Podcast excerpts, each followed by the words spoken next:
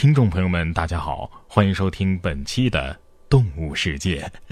开个玩笑啊，今天的这个关于动物的新闻啊，确实有点多啊。咱们先来看这么一条：能够发出婴儿叫声的小猪，母猪产崽儿酷似小象，还能发出婴儿声，这事儿有点稀奇啊。村主任说了，确有其事啊，已经把它给关起来了。近日，网络上爆出云南镇雄的一个村民家里的母猪啊，产下了一头鼻子隆起、长得很像小象的，还能发出婴儿叫声的小猪。六月十一号，镇雄石崖口村村主任称：“啊，这头小猪啊，活下来了，它确实啊能发出类似婴儿般的叫声。目前已经把它给关了起来。” 猪爸爸会不会对猪妈妈说：“这个事情你必须得给我解释清楚？”哎，这小猪要是放在印度的话，是不是就是神兽了啊？哎，说不定几千年前小猪和小象就是一家呢，后来基因突变才分的家，是吧？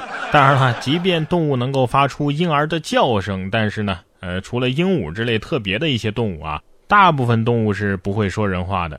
你看下面这位啊，就是在欺负猫头鹰不会讲人话呀。男子当街叫卖国家二级保护动物，还说是猫头鹰先动的手。近日，四川西昌警方接到举报，有人在市场贩卖猫头鹰。接警之后呢，民警赶到，将一名正在手持一只猫头鹰的中年男子给控制。该男子表示啊，最近一直有猫头鹰偷走他家里的鸭子啊，有一天晚上呢，甚至吃掉了十几只鸭子，他是不堪其扰啊。于是才用石块打击了猫头鹰，将其击落之后呢，把他给抓捕了。经民警批评教育，该男子对其用石块击打并捕猎猫头鹰的违法事实供认不讳。猫头鹰要是会说话的话，会不会说什么？你竟然说是我先动的手，你简直是胡说！因为我根本没有手。猫头鹰否认所有不实指控，并保留追究其法律责任的权利。哎，我就有一个问题。呃，如果他说的是真的，猫头鹰吃的那些鸭子报销吗？啊，下面这条也是鸟类的故事。私奔的黑天鹅，一对黑天鹅私奔秀恩爱，刚逃出景区就被送到了派出所。六月七号，成都双流黄龙溪派出所接警称，有个村民家的鸡圈呐来了两只黑油油的怪物。民警到场之后一看，哎，这是两只国家保护动物黑天鹅。经核实啊，这两只黑天鹅呢是一对夫妻，是从附近的欢乐田园景区私奔出来的，被附近的村民给捡到了。这对天鹅被带到了派出所之后啊，仍然在秀恩爱。最终啊，欢乐田园的工作人员接到民警的通知之后，带上了相关资料到派出所，将两只黑天鹅给接走了。这正是想和你缠绵鸡圈，不料腻歪时被逮了。哎，问题来了，他们为什么要私奔呢？这其中的故事有点意思啊！说完私奔的黑天鹅，再来看一条见过世面的咸鱼。说小车边开边晒鱼，有网友调侃说呀：“快拿铲子翻一下，不能烤焦了呀！”六月六号，长沙的一名男子开车的过程当中，看到一辆红色小车的后备箱上竟然晒着鱼，开了两公里，这鱼都没从车上掉下来。录下视频之后啊，引发网友的爆笑调侃。鱼得说了：“我应该在锅里，不应该在车里。”是啊，鱼心里可能是这么想的：老子这辈子也没想到会成为水陆两栖动物。这位开车的大哥可能是秋名山车神吧？一路飞驰，这咸鱼纹丝不动啊！可能是在等哪只单纯的小猫咪入网，这样的话就一举两得了。不过，既然是开车上路，不管咱技术再好，也得小心驾驶，遵守交通规则。八号的凌晨，青田服务区里有一辆小轿车就引起了交警的注意，里边是一股酒味儿啊，但是驾驶室里却没有人。车里共有四名男子，都说自己一直在睡觉，不知道是谁开的车。怎么办呢？机智的交警将四个人分开询问，果然马脚就露了出来。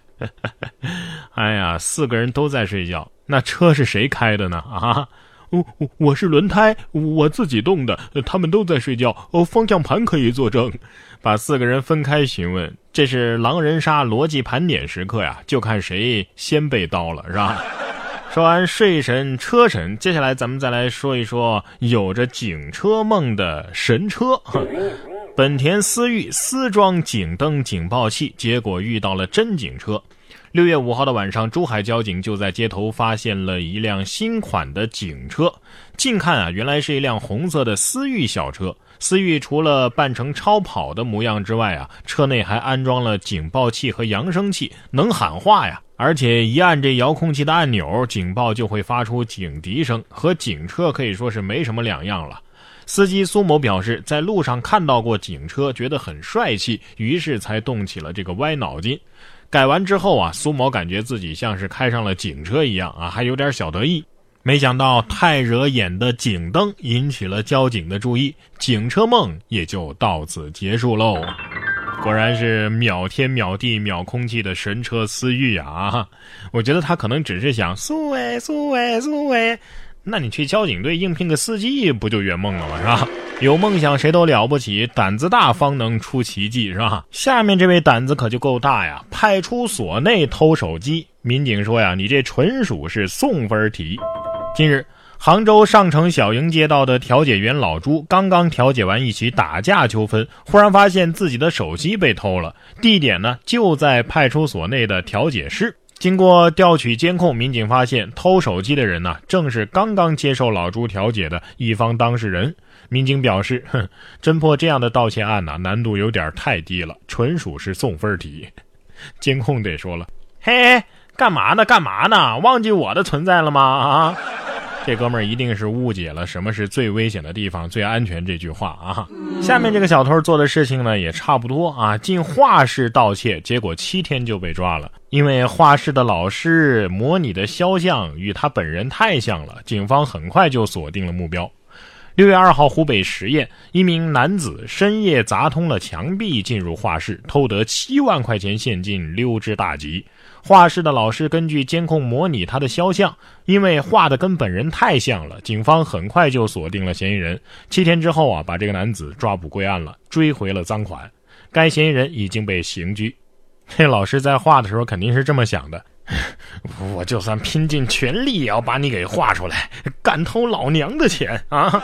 这小偷也是啊，偷谁不好，非要偷画师的钱。那不过这位画师啊，你可以去公安局工作了，专门画这种人的画像啊。你别说这小偷啊，还算是从侧面啊帮助这个画室打了广告啊，说明这个画室的老师确实画的很好啊。同样是小偷帮忙打的广告，韩国小偷啊夜潜面包店连吃四小时，竟引来顾客抢购小偷同款。